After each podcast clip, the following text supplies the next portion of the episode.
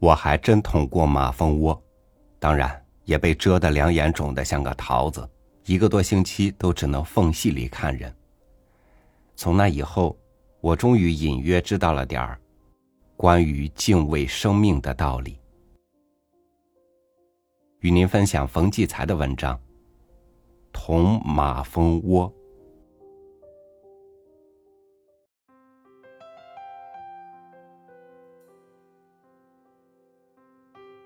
爷爷的后院虽小，他出去堆放杂物，很少人去。里边的花木从不修剪，快长疯了，枝叶纠缠，阴影深浓，却是鸟儿、蝶儿、虫儿们生存和嬉戏的一片乐土，也是我儿时的乐园。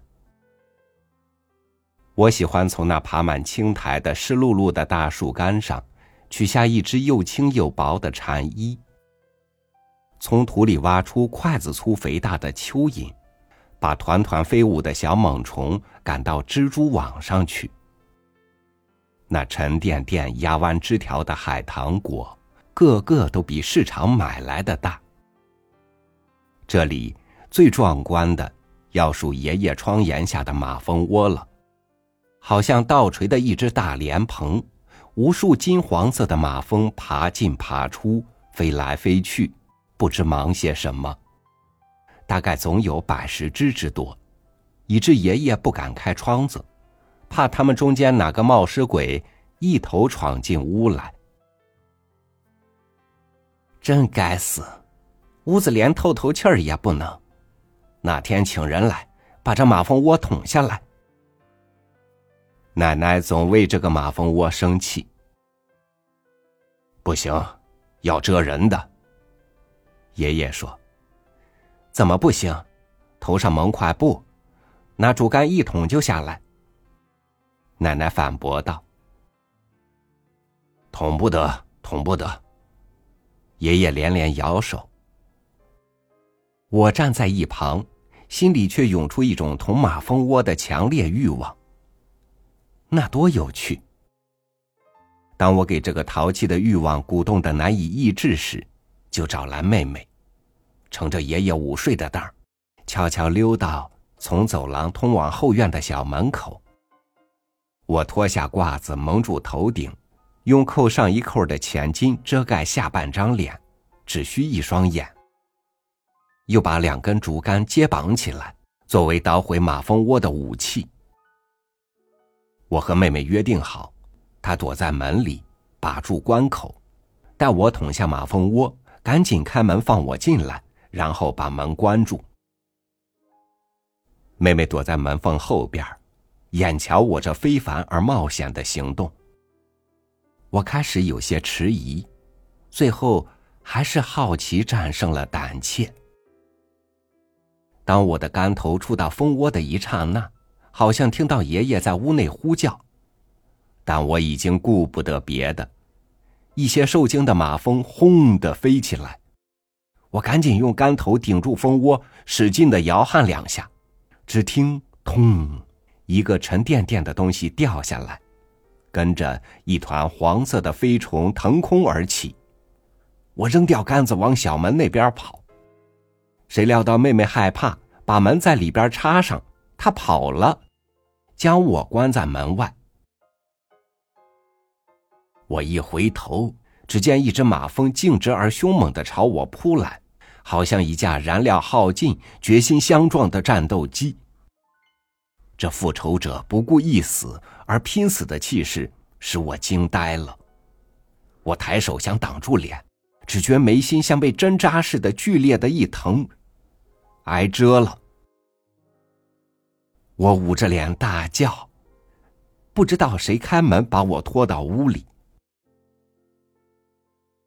当夜，我发了高烧，眉心处肿起一个枣大的疙瘩，自己都能用眼瞧见。家里人轮番用醋、酒、黄酱、万金油和两手金板儿，也没能使我那肿疮迅速消下来。转天请来医生，打针吃药，七八天后才渐渐复愈。这一下好不轻呢，我生病也没有过这么长时间。以致消肿后的几天里，不敢到那通向后院的小走廊上去，生怕那些马蜂还守在小门口等着我。过了些天，惊恐稍定，我去爷爷的屋子，他不在。隔窗看见他站在当院里，摆手招呼我去。我大着胆子去了。爷爷手指窗根处叫我看，原来是我捅掉的那个马蜂窝，却一只马蜂也不见了，好像一只丢弃的干枯的大莲蓬头。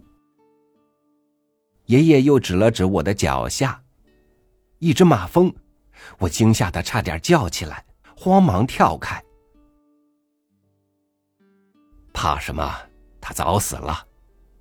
爷爷说：“仔细瞧，哦，原来是死的。仰面朝天躺在地上，几只黑蚂蚁在他身上爬来爬去。”爷爷说：“这就是蛰你那只马蜂，马蜂就是这样，你不惹它，它不蛰你；它要是蛰了你，自己也就死了。那它干嘛还要蛰我呢？它不就完了吗？你毁了他的家，他当然不肯饶你，他要拼命的。”爷爷说。我听了，心里暗暗吃惊。一只小虫竟有这样的激情和勇气。低头再瞧瞧那只马蜂，微风吹着它，轻轻颤动，好似活了一般。我不禁想起他那天朝我猛扑过来时那副视死如归的架势，与毁坏他们生活的人拼出一死，真像一个英雄。我面对这壮烈牺牲的小飞虫的尸体，似乎有种罪孽感，沉重的压在我的心上。那一窝马蜂呢？无家可归的一群呢？他们还会不会回来重建家园？我甚至想用胶水把那只空空的蜂窝粘上去。这一年，我经常站在爷爷的后院里，始终没有等来一只马蜂。转年开春，有两只马蜂飞到爷爷的窗檐下，落到被晒暖的木窗框上，然后还在过去的旧巢的残迹上爬了一阵子，跟着飞去而不再来。空空又是一年。第三年，风和日丽之时，爷爷呼叫我抬头看。隔着窗玻璃，看见窗檐下几只赤黄色的马蜂忙来忙去。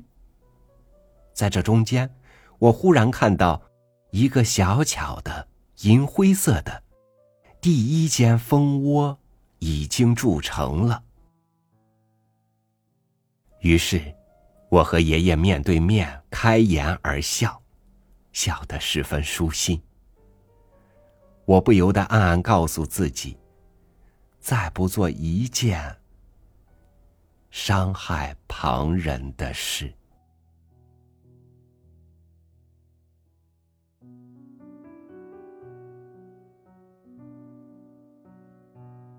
冤冤相报必有因，给别人带来痛苦的行为，怎么能够得到幸福的回报呢？善良，并不只在于你为他人提供了多少帮助，更在于你能在平常的形式中力所能及的不给他们带来伤害。感谢您收听我的分享，我是超宇，祝您晚安，明天见。